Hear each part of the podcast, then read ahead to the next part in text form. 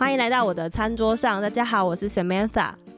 今天呢，呃，延续我本来想要延续之前的节目，然后就是一直在聊一些妈妈呀、孕妇啊之类的话题，或者是老婆、老公、布拉布拉婚姻故事。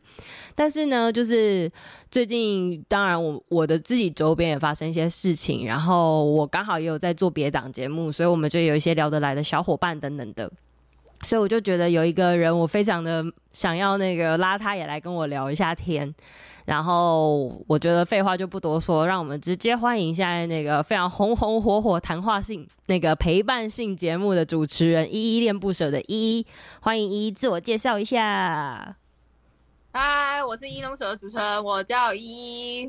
我是全职 podcaster，哎，我好像突然刚刚不小心提词成我自己平常在录日记的自我介绍，哎，我就是我就是有要让你自己用那个假装是，就是你要用自己的台呼的感觉啊，oh, 你要说什么？我是最甜的 podcaster，啊，我最甜的 podcast，到底到底有多甜？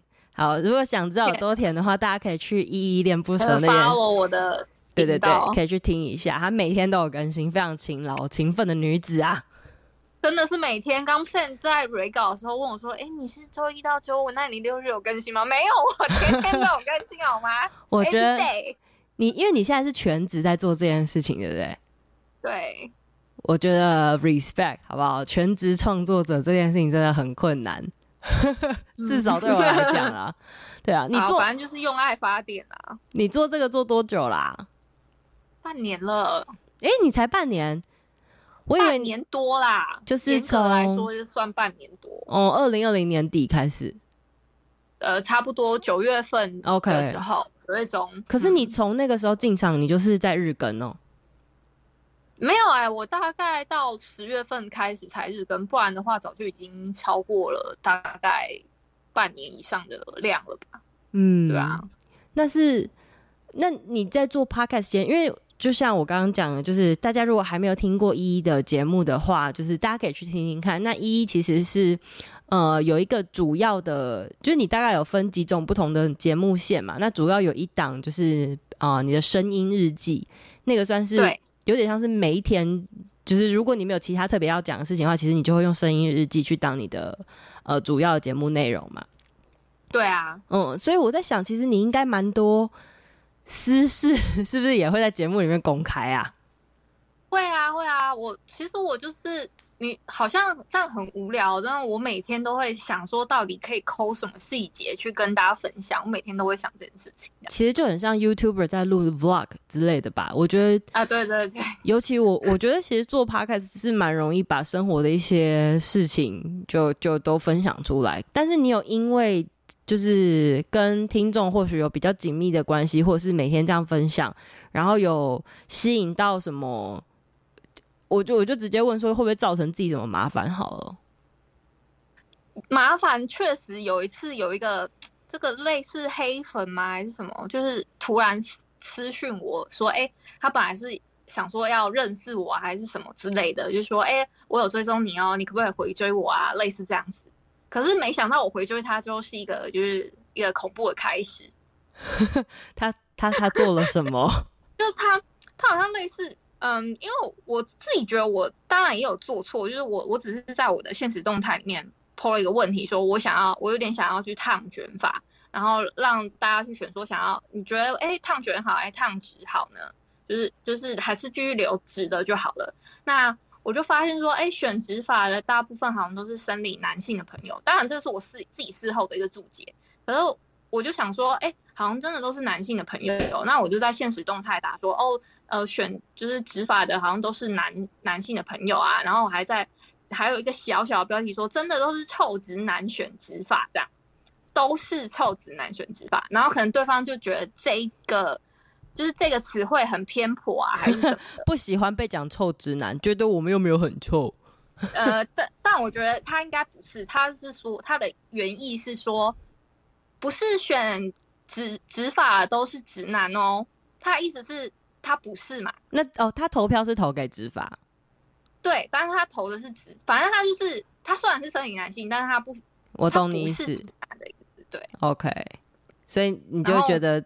对，反正他就为了这件事情来跟你那个就是回复了一下，他就回复了很激烈的言辞，说，呃，我就有跟他道歉啊，说不好意思，可能造成你不舒服还是什么的，但是他对方激烈，他很激烈回复我说，哦，也没关系啊，嗯，就就是如果说你比，假如我今天骂了你一个贱人，然后再跟你说个对不起，好像也不能解决。哦，就是他他回回应的有点激烈，这样。对对对，很激烈，然后。我一看到这个，我就有点受不了。可能我我我不可能就觉得跟这人不太能聊天，我就去退追他了。他还马上发现啊，真的，他马上发现，嗯，然后他马上就回复，又回复我的内容说：“你怎么退追我了？原来这个就是你的道歉嘛，等等之类的这样子。”哦哇哦，你的道歉很廉价，但你有在回吗？我有回他说。我觉得我们就是当不成朋友啊，然后什么的，嗯、然后反正就是类似这样子。然后之后呢，他又有回复我一些，我就想说，这个人我是真的没有办法再跟他交往下去。反正退追也退追了，我就对，我懂你就就让他走吧。嗯、呃，有时候对，因为对方如果也很执着，其实如果说是。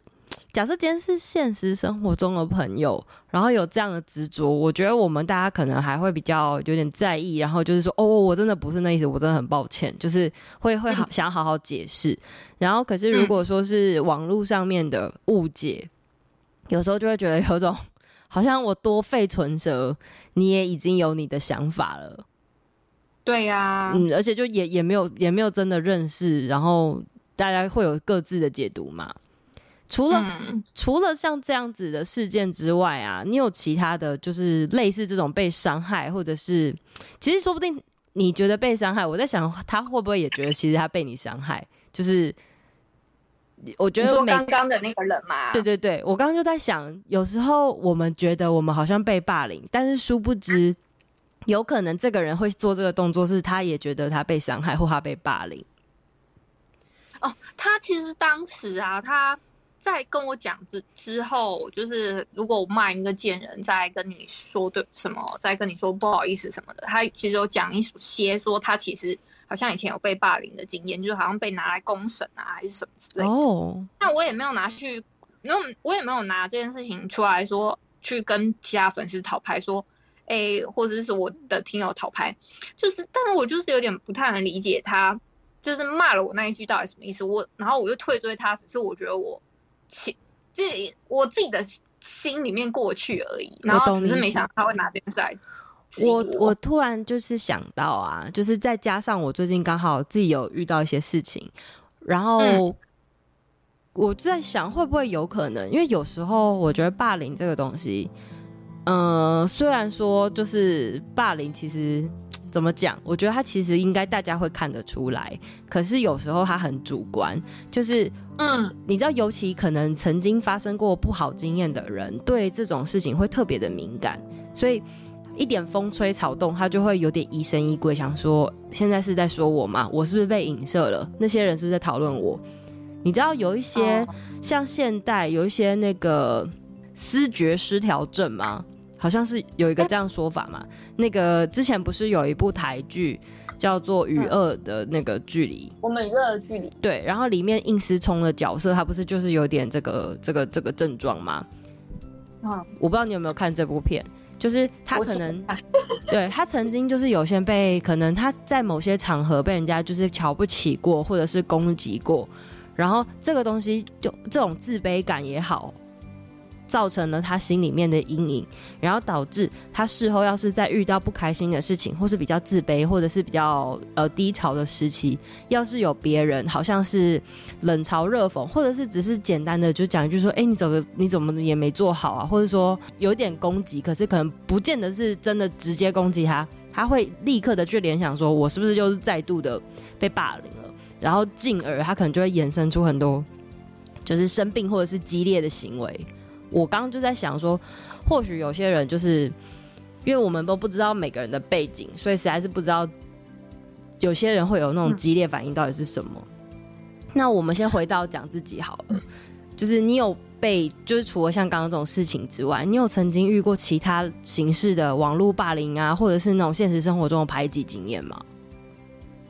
现实中的我倒是有过两次比较印象深刻一点的经验，一个是就两两阶段，一个是我很小的时候，大概国小的阶段算比较小，然后另外一个是高中时期的时候被人家污蔑，这样被污蔑哦，哪一个对你来讲就是带来的阴影比较严重啊？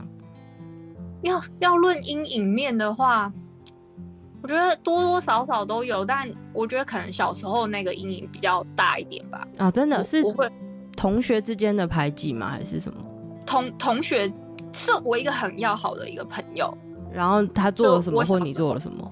其实我觉得严格上来说，我没有做什么，而是我是又是被告知，我是被，而且我还是被老师告知。你说老师说，哎、欸，就是说你现在是被排挤这样子哦？不是，不是，不是。嗯，应该说，我本来就没有自觉说，原来我有被排挤。然后我是后来抽丝剥茧，等我长大了，可能醒悟了，我才知道说，哦，原来我那时候其实是有被排挤的。但是实际上，他们的行为，他们做了什么？他他们就是我，我真的不知道。那时候我真的是还蛮可能神经大条，我不知道原来他们不喜欢我。我还一直去黏着对方，可是对方就是不想要理我。有有一部分是他们就是会可能大家要去换教室啊，就可能小时候要可能去实验室干嘛的，那呃他们就会走路的时候，我本来要去跟我很要好的那个朋友走在一起，可是另外一个同学就会把他拉走，就说你看他又跟来了这样子。我好像隐约有印象有听到这样子的话。但你当下是没有不好的感受，你只是觉得说，我当下怎么没等我？好，对，怎么对没等我之类的。但是我也有听到这句话。嗯，你刚刚讲这个经验，嗯，可是那你觉得这件事情事后带给你什么阴影吗？是比如说对对待朋友，你会比较就是如果他说不想，你就会马上就退掉，就是哦，那没关系，就不要这样子，嗯，算是这种吗？这这件事的阴影有一部分有有这个这个部分，然后有一个另外一个部分是，我是被老师告知说，哎，你是不是都没怎么在洗头？那你是不是真的没在洗头？我大概那个时候我是真的不太爱洗头，是比较有啦，但是我会两天洗一次啊，我觉得那个频率就很好啦。我觉得呢，我就一个被老师告知你好像不太爱干净的感觉。我觉得只有小女生才在意这种事，欸，哎，我就像就像此刻的我，因为今你知道，就是我平常一到五要上班的关系，然后我现在剪比较短一点，所以我我我就算之前没剪短，我也是每一天都会洗头。然后因为现在就是怀孕状态嘛，所以我真的觉得很阿杂，我就把它剪短一点。但我还是每天洗。可是只要我六日不用上班，然后我也觉得没特别要出门，我就绝对不会洗头，然后我就戴帽子。哦，对啊。我太可以理解了，因为反正我现在就是在家工作嘛，我就想说，反正我也没出门啊，我今天就算好，我今天不洗澡，我也没差。而且我觉得这是大部分女生都能理解的痛啊，就是哎、欸，洗头、洗澡，然后弄完保养什么的，还要吹头发，然后还要护发、啊，何必呢？对呀、啊，超累的。我老公偶尔也会说，哎、欸，你有要洗一下头吗？我就说不要，明天又没有要干嘛。对啊，超邋遢，这样讲出去，我们是不是明天又要被排挤？对啊，不会。就是小时候这个小时候的痛，导致我真的就是生国中之后，我就真的每天洗头。然后后来我我也没有没有啊，我也还是做自己这样子。就是是蛮合理要做自己的，你知道你刚刚讲这个案例啊、嗯，就是因为我之前就是有在我 Instagram 的现实动态，然后就有想要约大家投稿，然后来聊一下说自己，比如说过去被朋友也好，或者是被网络霸凌也好的相关经验这样，然后我就有收到一个投稿，我觉得他跟你那个小时候情况有点像，但是他是大学的时候发生。他说他这个这个女生叫 C 好了。啊，就 C 就说，大学的时候他被班上的女生当工具人，比如说他开车，同学就会说要一起搭车，然后比方说要做专题的那种简报报告，大家也会说哦，那就是，总之就会比较让他去做。那一直到毕业之前，毕业前我们不是都会拍一个学士服吗？然后拍拍学士服的时候，大家就是会有点像是一组一组的，会自己再去拍一些可能就是比较好的啊小团体、小团拍，对。然后他们那群女生就没有找这个 C。C 就问他们说：“哎、欸，为什么？因为你知道，如果我们常常一群一起固定做报告，或是比如说开车啊，或是一起上上下课什么的，照理来讲，你们就是一群人嘛，就是对啊，理当会这样想。那总之他就没有被找，对，他就问为什么，他们就说：哦，就是你对我们太好了，所以我们相处起来就觉得有点尴尬。然后他当下讲，对，因为快毕业了，就干脆说开了这样。”没有，他们也没有说，就不止我。我觉得这也不算说开耶，因为他们这种就有点像是哦，就你对我们有点太好了，那那我们可能承受不起。不是啊，你今天不会在拍照没找人家的时候才这样讲，你应该在做专题报告，或是人家问说要不要搭便车的时候，你都可以这样讲吧？这就跟对啊，这就跟。比如说一个女生，她一直给男生追，然后就是出去吃饭，男生付钱，然后什么就是送大礼物，而且很贵那种，可能也收，哦、然后最后就说之后，然后突然告诉你说，啊，你是好人。呃，对，其实我可能没有要交男朋友的意思，没有，不会有人要不交男朋友。就是你现在如果单身，嗯、你又跟男生，你又有你又有要被追，你其实不是要不交男朋友，你只是觉得这个人不对，那你也可以直接讲，对，或是就不要收好处，好啊，对啊。就算你只是观察，那你也可以跟他讲说，哦，就是大礼我没有办法收，除非是怎么样。就你在这个人跟人之间交往过程，你就要尊重对方，而不是好处尽拿，最后说不要。嗯、总之，然后他就说，他当下就回那群女生朋友，就说，哦，好，我知道了。那之后就再也没有跟这群人说过话。那有一阵子，他其实。对他，他是说，因为他很就是算是蛮伤的嘛，然后他就都没有跟别人讲这件事情，因为他觉得他有点像被诈骗的感觉，他觉得很丢脸。可是他其实很常梦到那个情境，嗯、而且他潜意识就觉得还是很生气、很难过。然后他一开始甚至责备自己，就说，就是他他到底做了什么，让这些人跟他相处，甚至会觉得很尴尬。而且为什么就是他对他们要持续的付出？之类的，他就会一直去这样想，而且等于整个大学四年呢，你都全盘进出哦，就是我都一直对你很好。我，我比较有一个疑问点是，他觉得他有把他们当朋友，但是他们没有把他当朋友的意思吗？他应该在这四年期间都没有觉得人家不把他当朋友啊，但是他是在最后要拍学士照的时候，哦、就是没被邀约，知道说人家没有把把他当朋友。说不定其实根本人家从一开始就是这个细节，我当然没有在问他，只是他就觉得说我们不是所有很多事情，嗯、而且他他他的角度，他会觉得说我该付出的我都有付出，那只是一起拍个学士照有这么难吗？对啊，然后他就觉得说，反正他现在他从这件事情之后，他已经就是不当好好小姐了，就是如果对人家对他有需求啊或什么，他已经不会像以前那样 always say yes。对啊，oh. 那，那但是他就是想到这件事情，他还是会觉得很不开心，因为而且我觉得其实、嗯、你知道，像虽然说我觉得你刚刚说那个国小啊有阴影，其实我觉得这个有阴影也是很正常。可是我觉得到高中甚至到大学，然后。嗯，even 出社会，我是觉得出社会之后，大家可能会比较少再发生，还是会发生，但可能比较少。可是我觉得年纪越大，然后还越被排挤，其实那个伤害，我觉得是很累加的、欸哦。那个是 double 的、欸，对啊，double double, double。因为小朋友不懂事，然后小朋友很容易，其实班上很容易，可能因为谁在排挤谁，然后因为我们也很怕，因为小时候没有人教我们这种事情该怎么做。有时候可能就会跟着想说，嗯、哦，既然大家都不理他，那我还是就是有点想要避开麻烦。他好了，对，嗯，其实长大之后才会发现说，哇，这件事情其实对当事人来讲真的很伤哎、欸。嗯，我还有因为当时被排挤啊，我好一阵子我都没有办法好好的笑过哎、欸，我都被叫冰山姐姐什么之类的。你说国小吗？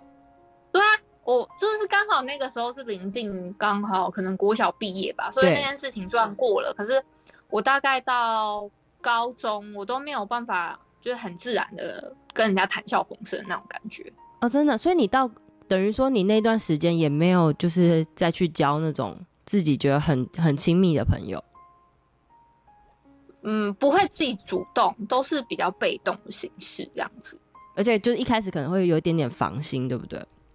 对，而且你知道吗？最尴尬的事情就是，我那个时候，我不是说我国小那个很要好的朋友，他到国中他还是跟我同班，躲不掉，那怎么办？有讲话吗？躲不掉，会之后会讲话，但是一直都没有把这件事情说开。然后他前一阵子好不容易毕业了，我就我不知道为什么，我就不是也不是毕业，他就他好不容易结婚了，啊，我讲错，我想说看到他放放了那个结婚的那个那个。照片的时候，我就想说，天哪，我我到现在我还没有发发办法发自内心祝福他的感觉。可是你们是会，就是后来有在见面啊或讲话吗？还是纯粹就是网络上面的，比如说 Facebook 是好友这样？网络的 Facebook 是好友，但是之后的讲话是真的，因为我们都不算有交集。然后我就，嗯，应该说，我过了那个，我们会有在联系，可能是因为其他的同学，就是其他国中同学这样子。那间接的还会再讲到话。嗯。那我看到他的那个照片的时候，我我我那时候当下是我发现说，我好像真的没有办法很发自内心的祝福他。我觉得我这样不行，所以我又打了一个很长串的跟他说，我觉得我那时候。可能我自己也不成熟，甚至我我自己也不太知道我自己做错了什么，所以我还有跟他对不起什么的。然后他对他也给我 feedback 了一个也蛮长篇的，他没有什么对不起啊，然后什么的。我那时候当下是哭的要死。但是他他回复就是呃，他回复你之后，算是一种形式的和解，还是他其实是不高兴的？我觉得应该算我们两个形式上的和解吧。但是后面也没有要再，就是并没有要因此，然后就是 OK，我们讲开了，我们可以成为朋友了。只是有点把呃过去的算是做一个 closure，就是画下一个句点的感觉，对吗？我觉得应该是吧。我我觉得要再真的做成很要好的朋友的话，应该也不是那么容易的，因为我们又不是平常可能哦加了赖啊，然后三不五时想到，如果你你们真的是很要好的朋友。你即使隔了一段时间突然赖他，然后说哦，最近好想你啊，或者说哦，那个最近呃我看到什么什么突然想到你，这种才是真的很知心的好朋友才会这样。因为毕竟你们也是，毕竟你们也十几二十年都不会有这种聊天的方式了，所以当然要再当好朋友也很也很尬，然后也很困难。对对对，嗯，但是你觉得这件事情结束之后，嗯、就是你们俩传完讯息之后，呃，你自己算是。我觉得我有把我自己心里的那个关卡过去，这样。哎、欸，那很不错哎、欸。所以你等于小，嗯、就是因为像刚刚讲到霸凌，你觉得你最印象深刻就是小学的一件一次跟高中的一次嘛？所以等于小学的事情，你算是已经解决掉了，对不对？对。那高中那个嘞、嗯？高中那个是我的前男友，他给我的一个 算是人称回回棒吧。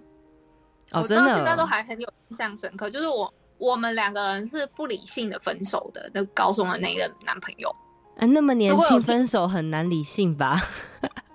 不是，重点是当时对方他是，我一直都是拿着我的热脸去贴人家冷屁股，我也不知道为什么，我们交往到后期的时候，对方一直想要跟我分手，然后我都还是那种不要不要，我还要继续在一起的那一种。嗯，那就是你的问题啊。人家已经说分了，搞什么？然后反正就是我最后呢，他就是反正他也是说，反正他说要分手了嘛。那挂掉了那个电话之后，我就好，那我就当做是分手了。然后刚好那个时候也是临近要毕业的时候，那我就当分手了嘛，我就去过我的就是打工生活啊，干嘛的？嗯，打工打工而已，就是准备要进入大学阶段的那个.那个生活。对，那那个时候我在打工的时候呢，我有认识一些男同事，可能就有约出去，然后他就给我诽谤哦，他说了我劈腿。哎，那可是你后来是怎么知道的？是他他他你们的共同朋友还是怎么样来跟你求证吗？好像是我疑似是从别的同学转告还是什么，还是他本人告诉我，我还是我那个男朋友本人告诉我，我也忘记了。我不太可能，他本人告诉你啊，他本人跟你分手，然后你才去打工的。我忘记他到底是什么时候，他还有跟我说他想要来追追回我，你知道吗？就是 OK，反正就是这个故事非常的。那最后呢？这件事情最后结论怎么怎么收尾？他还有重点是他还不止讲了这些话，他讲了我劈腿之后，他还跟我讲说什么？他还去造谣说我。我我跟他有怎么样怎么样啊？但我们两个人之间根本就是那种纯纯的爱，纯就是可能顶多亲亲抱抱而已，根本就也没有什么很深入的。好啦，我觉得我觉得高中男生有一些高中男生，虽然说我们现在都已经离开那个阶段很久了，但我觉得好像好像。高中男孩子，他们爱面子啊，对，国高中可能都会有一点啊。所以那这件事情对你现在会有什么影响吗？还是其实当时长大一点就过了？我到现在还没有过那个坎呢、欸。我就是觉得他很渣啊，他怎么造谣我说我劈腿？我觉得这个可以过了啦，这个、都已经多久了？高中了，吗？真的超级可以过，因为就算他在渣，他跟后来的你完全无关。而且就算他告乱告诉别人，就是造造谣你这件事情，那些人应该跟此刻的你没有太大的关联了。而且就算是哎、欸，不是，可是我有因为这样，我都不太跟高中的同学联络、欸，哎，是真的、欸，哎，那不、哦、不敢啊，因为我就觉得好尴尬哦，他们到底知道？就是那一段，他们到底听了些什么？对啊，其实我觉得这就是很烦的，因为就是你知道，嗯、呃，因为就是你也知道，最近我有发生类似的事情，当然不是遇到渣男啦、啊嗯，但是就是，啊、嗯，那中你就会不知道到底听到谣言的人，他们到底听到了些什么？那他们听到的版本到底是长什么样子？你很清楚知道，他们一定有听到错误的讯息，啊、可是。因为也没有人来跟你求证的情况，嗯，你其实无从去解释。如果你们大家来求证，今天我们行得正，坐得直，就是而且我每个时间点发生什么事，一字一句，我完全都可以告诉你今天为什么会有什么样的结论或发生什么过程。嗯，可是最讨厌的事情就是从来都不会有人真的要站出来去查证，大家宁可会说。呃，大家宁可，而且也不是跟有一些是比较多事的，会真的是会来说这个多事是称赞的意思。可是、嗯、大部分的人可能会觉得说，哦，就是我不要踩进去这个，就我不想我不想踩到脏水里面啦。但是我又想要聊这个话题，所以我可能就会从 A 那边听了什么，然后再跟 B 说了什么，然后就说，哦，这都是听说，我也不知道。但是 A 说什么什么什么，然后最后大家传来传去，他可能会又会被。演变成一个新的故事，那个故事是你完全不知道到底大家穿早服会成为什么的，可能变成朱一 C 之类的，对，就是变成一个乱七八糟的乱一个乱七八糟的谣言。那我们要怎么去训练自己的心理素质，要够强大去面对这些东西呢？你你自己觉得你有就是成长至今，你有针对像这样的事情怎么训练自己吗？我觉得有一部分可以先冷处理，就像我处理那个一开始我跟你分享那个被骚扰的时候，被骚扰的呃骚扰你的网友，对骚骚扰我那个网网友，我就是用冷处理的方式，就完全没有再回应他了。然后刚好那也刚好算是他是一个你冷处理可以解决的，对吧？嗯，没有，因为那个冷处理呢，他的方式是。顺便封锁他哦，所以基本上 就是不用再对眼不见为净，直接不用往来。对啊，那如果万一这个人，假设他今天就像是一个恐怖情人哦，他就是你现在封锁他，或者是你原本跟他说，那不然我们直接讲开，就他也不讲开，然后他也封锁，呃，就是啊，他他什么都不跟你讲，然后他就是去外面造谣你，造谣你，然后可能同时还会匿名攻击你，那像这样的情况怎么办？这种我会想要直接去找他吵架，哎，那他就没有要跟你吵啊。啊而且万一你跟他吵，他就是他万一又再去把这个事情拿去渲染，这不就更烦？嗯，不过我觉得，就是刚刚你说冷处理，那是你的处理方法嘛？那我觉得我也可以想一下我，我我通常都怎么弄这种事情，就是、嗯、像我自己小时候。我觉得有可能是我是独生女吧，所以我在更童年一点的时候，其实我是不太会跟女，尤其女生，我不太会跟女生相处。呃，我从小会有点习惯要讨好女生，嗯，这个原因有可能是呃，因为我是独生女，然后我的呃，就是我爸会比较把我当男孩子那样子就是照顾，所以我我的个性其实有点男孩子气，是因为这样。那我妈其实是在我们家比较柔弱的角色。所以我会很习惯，就是对我妈，我就是要照顾她。那所以我就会觉得女生都是要呵护的。所以我从小就是、嗯，我觉得我就是比较像是要呵护女孩子的角色。所以如果我有女生朋友什么，我会尽量就是让着她这样。那就变成到团体生活的时候，我会有一点讨好我周遭的女孩子，因为我太想跟大家当朋友了，所以我有点不知道怎么操作，所以我就会有点讨好女生。我是说，这是学生时代，可是，呃，讨好它不会是一个长久的做法。其实我觉得国小的时候可能还好，我国小其实有点没什么印象，但是到国中有一度就是，嗯、班上可能会有一两个势力，然后。有一段时间，我这边这群人势力比较好的时候，就跟大家都很要好。可是，就不知道为什么国中有时候都会风水轮流转，然后就是当我们这边势力就是消失的时候，已经就是等于说班上霸权是另外一群人，然后。那时候就开始，我们这边就开始会被分别被孤立。我自己当时做的一件事情就是，我就会疯狂写日记，因为我也不想要被那些人发现说，其实我很受伤，或者我很难过，我自己有点不服输的个性，所以我就会把所有的不开心全部都写日记。然后后来我就，哦，就是一个心情抒发这样。对，我就觉得把这个抒发掉之后，反正上课就还是上课，然后下课的时候就看自己的书或什么的，就把这个时间度过。然后就等于等于是度过到下一次的风水轮流转，转回来我们这边。然后这件事情就是，我觉得现在的我回头看，也有一点像这个情况，就是其实在，在呃前一阵子，就是我最，你知道我出社会出了十几年，真的是出社会之后从来没有想过还会再遇到类似事件。然后，嗯，就是基本上低跳我就没有办法在节目上面跟大家分享，但总之也是跟。就是网络啊，然后还有做 podcast 啊，有一点点关系。那反正遇到这样的事情的时候，一开始其实我最早就是想说直接直球，我个性有点像是直接每次都走直球嘛。对，但是的确，大家有些人他其实是一一来是他还没有准备好，所以他不想直球；二来就是他本来就不习惯直球，所以有时候直球丢丢太丢太直，对方可能会承受不住。承受不住的时候，他想一想，他越生气，他其实就会来更多报复性的呃攻击，或者用任何方式尝试要伤害你。那我觉得就是我自己的方法也是先冷处理，然后呃冷处理，但是其实我觉得冷处理在某种程度上是有用的，因为你只要不理他，他久了就发现他真的对你没有影响力，他会慢慢的退掉。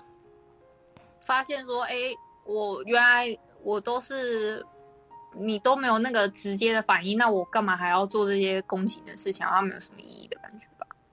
其实是啊，我在猜啊。然后在这段时间，我觉得就是要想办法强化自己的心，就是心心脏强度。比如说，嗯，就是当然可以找自己相信、信得过的人，或比较亲密的人，或甚至是在整个事件以外的人。比如说，像我刚刚说，我这我这一块发生的事情是在就是网络上面的的攻击。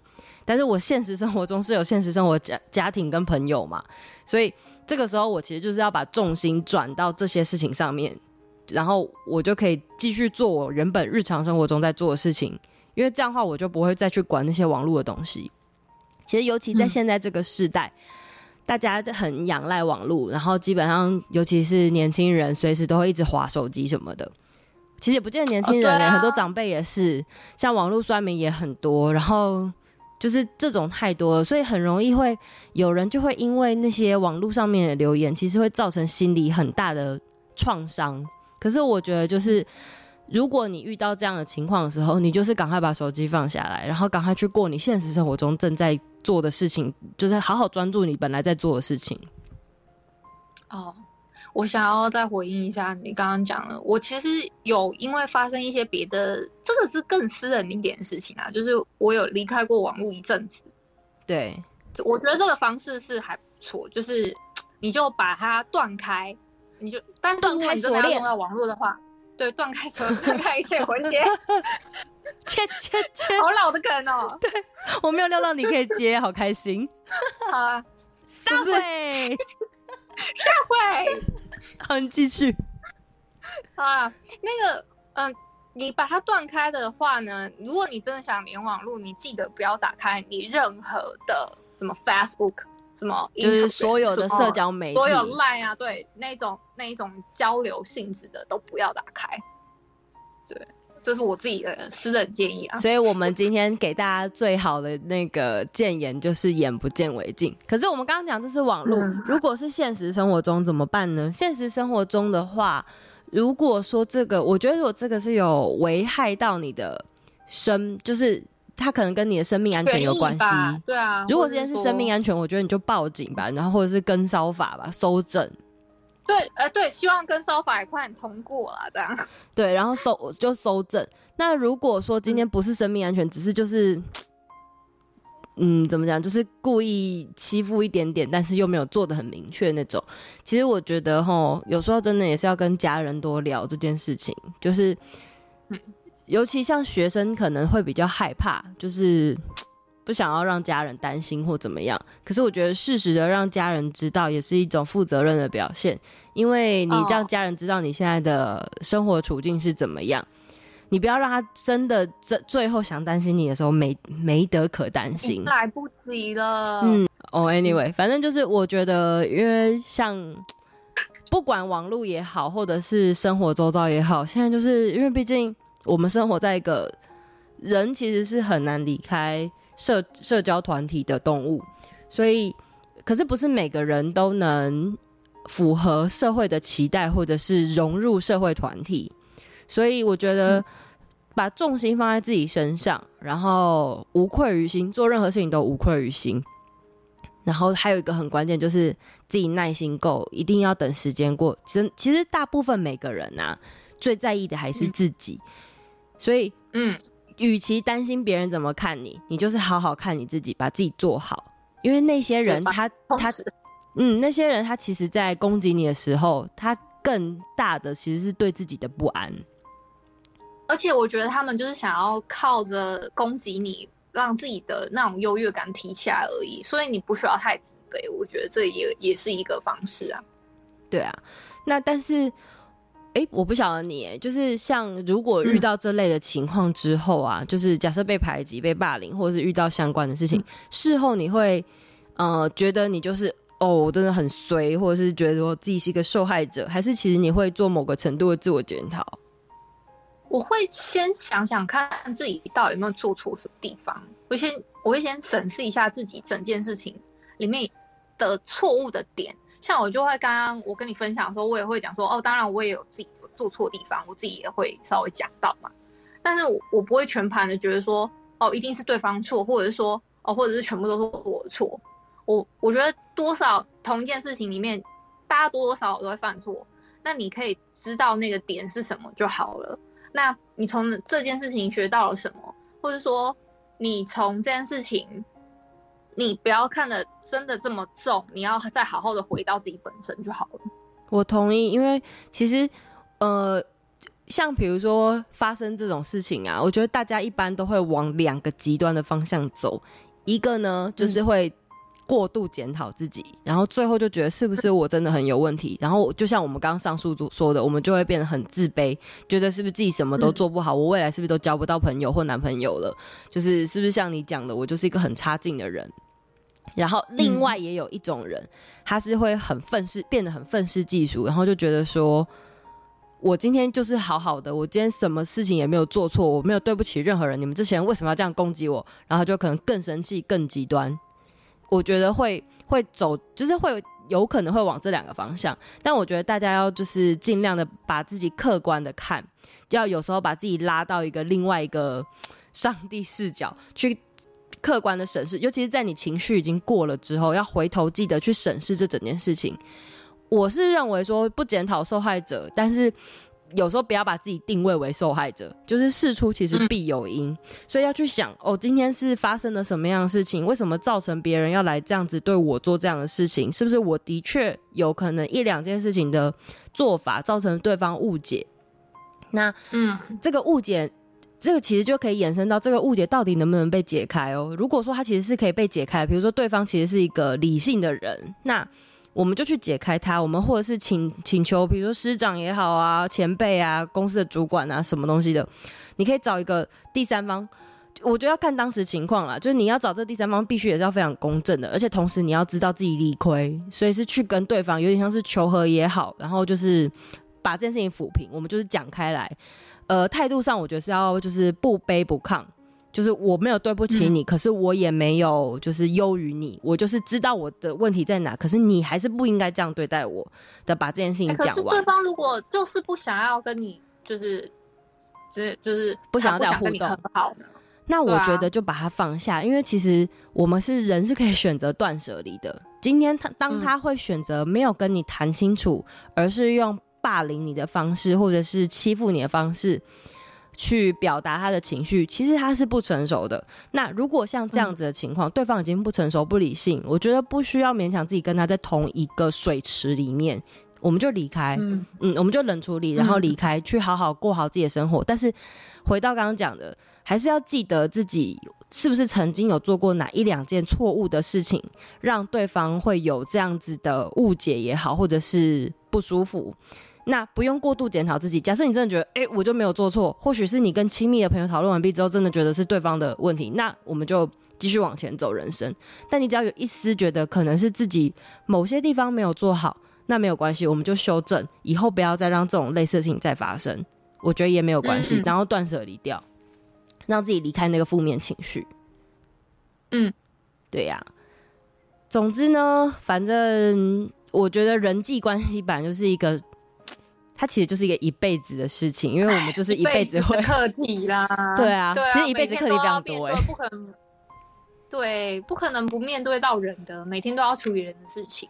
嗯，那我觉得就是我今天的结论就是无愧于心啦，做什么都无愧于心，然后也不用太得理不饶人。